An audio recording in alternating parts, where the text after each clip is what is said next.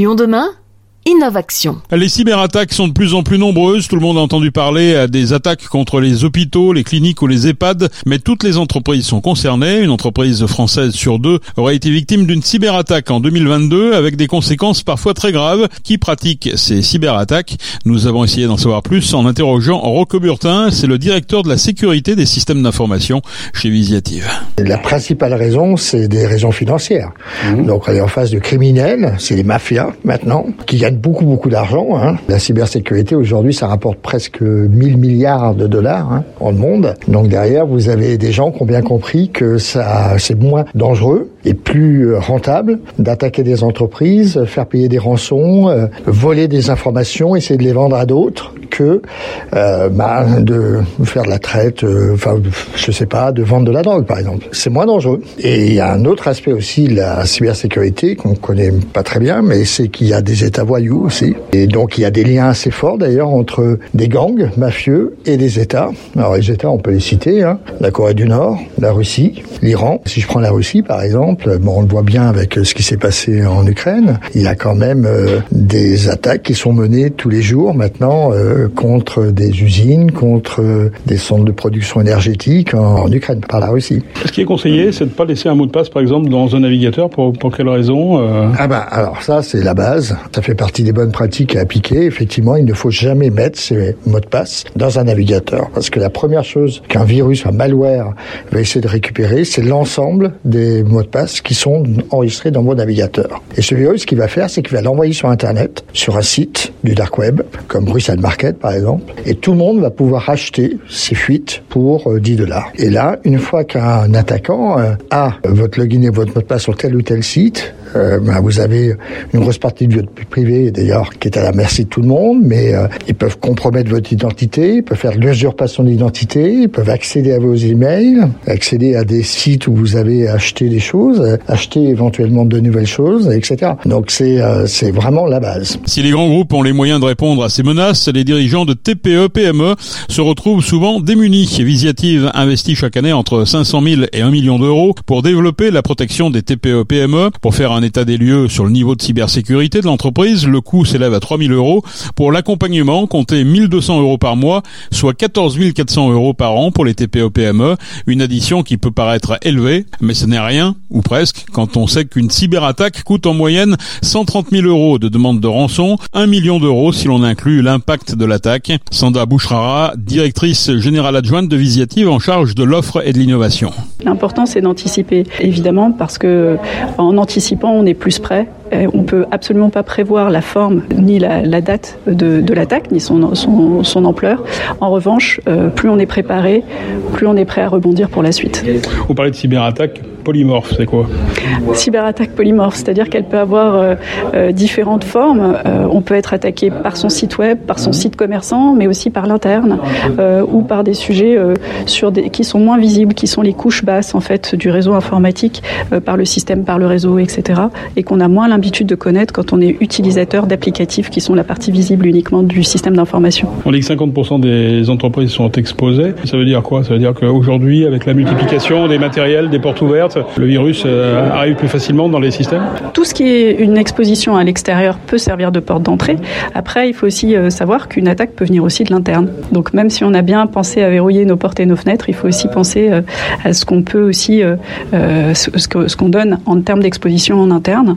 Ou en tout cas en termes d'accès aussi. Ça peut toucher aussi à la sécurité physique, d'accès à nos locaux, qui peuvent aussi avoir des conséquences après sur notre cybersécurité. Est-ce qu'aujourd'hui il y a des indicateurs précis pour justement savoir à quel niveau aujourd'hui on est protégé Alors aujourd'hui, il n'existe pas une norme en soi d'indicateur. En revanche, chez Visiative, on a fait le choix de créer ce qu'on appelle un cyberscore. D'autres acteurs en ont aussi créé d'autres. Protéger les sites internet, par exemple, ça c'est important? C'est essentiel. C'est la porte d'entrée la plus euh, aujourd'hui euh, euh, la plus exposée et qui est en fait la plus commune à toute taille et d'entreprise et quel que soit son secteur d'activité. Ça peut être le site institutionnel ou le site commerçant. Commerçant, e-commerçant à partir duquel effectivement un fraudeur peut rentrer très facilement aujourd'hui. Et puis aussi les mails. Phishing absolument ou hameçonnage en français absolument. Les, les mails c'est la deuxième source aussi la plus commune de propagation en fait de ce qu'on appelle des virus ou des malwares, des logiciels malveillants qui vont ensuite rentrer par le mail.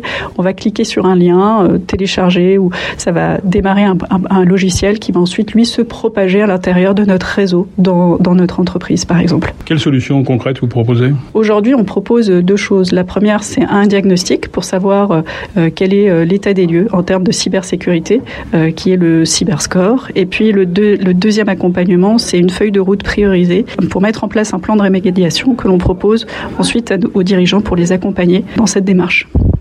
Est-ce que le risque zéro existe Non.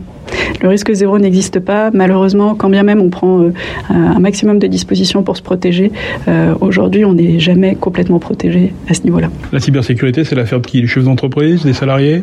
En fait, la, la cybersécurité, c'est l'affaire de tous.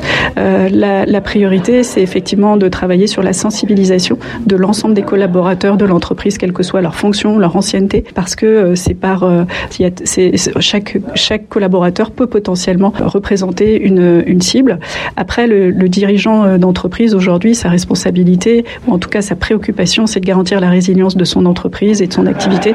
Et ça, la cyber en fait partie. La Caisse d'épargne Rhône-Alpes et l'expert en cybersécurité Visiative ont signé un accord de partenariat, objectif conseiller et proposer des solutions. La Caisse d'épargne, c'est un portefeuille de 1,4 million de clients sur le secteur Rhône et Alpes. 10 000 TPE PME sont directement concernés par l'offre mise en place pour tenter de limiter les risques. Les conséquences d'une attaque peuvent compromettre jusqu'au développement de l'entreprise à long terme. Elsa Mignani, directrice corporate de la Caisse d'épargne Rhône-Alpes. Les conséquences sont, euh, sont, sont, parfois très fortes, très hétérogènes entre les structures qui peuvent être ciblées. Ce qu'on euh, constate, hein, et c'est le premier, euh, le premier dégât, c'est celui sur l'exploitation. C'est euh, la sécurité des données, des outils, des systèmes d'information de l'entreprise qui, une fois qu'ils sont attaqués, effectivement, euh, compromettent, freinent directement le développement de l'entreprise. Donc ça, c'est le premier point. Les dégâts financiers sont effectivement, dans certains cas, très importants. Hein. À la fois, ça peut être lié à des versements de rançon qui peuvent être demandés, et dans les cas où les dirigeants acceptent de verser les montants, les montants peuvent être très élevés.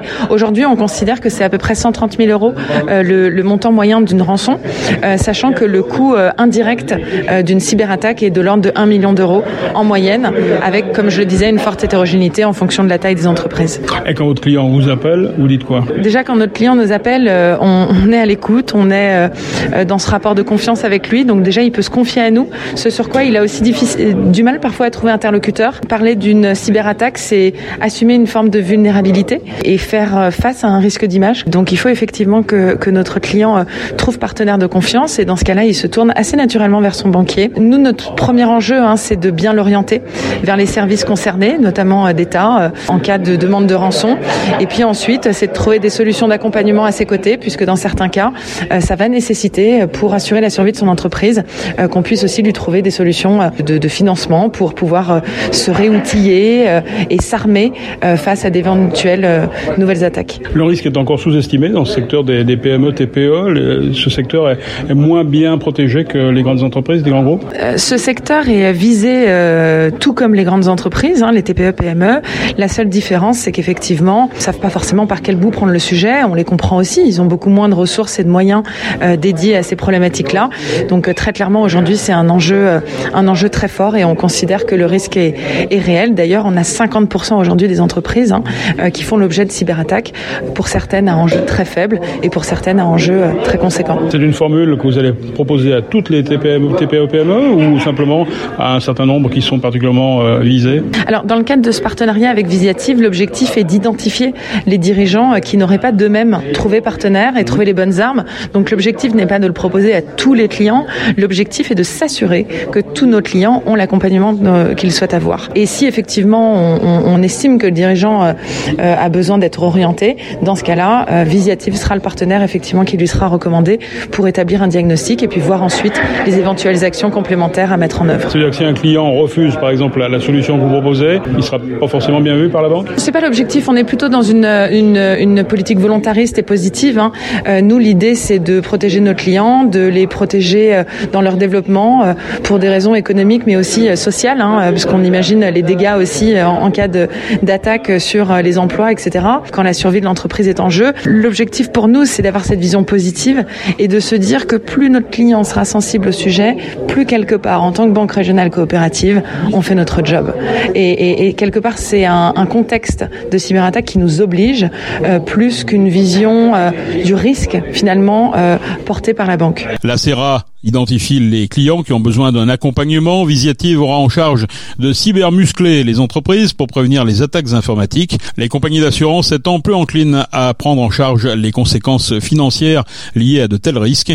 Une fois encore, mieux vaut prévenir que guérir.